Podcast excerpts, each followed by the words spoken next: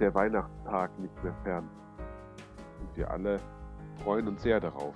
Bald der heilige Abend und auch das Licht Gottes in diese Welt kommen. Gerade sind sehr unruhige Zeiten in Deutschland.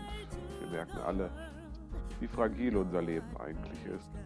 In Kindergärten, Schulen, der Arbeit, Schlachtbetrieben, bei Hochzeiten und auch bei sonstigen Veranstaltungen gerade Corona ausbrechen können, ist mittlerweile bekannt.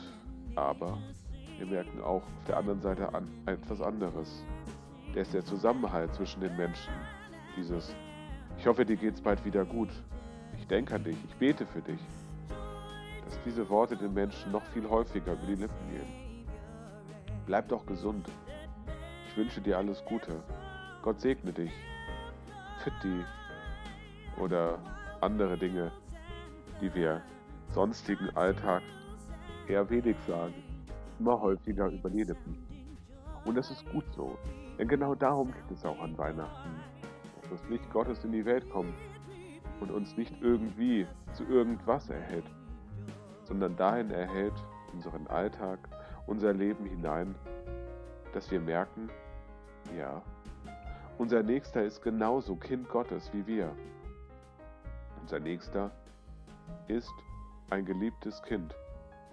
Und das Kind, was in, Krippe, was in der Krippe liegt, Jesus Christus, kommt nicht irgendwie zu uns, sondern er kommt zu uns Menschen, weil er uns liebt und damit es uns möglich macht, uns gegenseitig zu lieben, uns zu schätzen und uns zu helfen.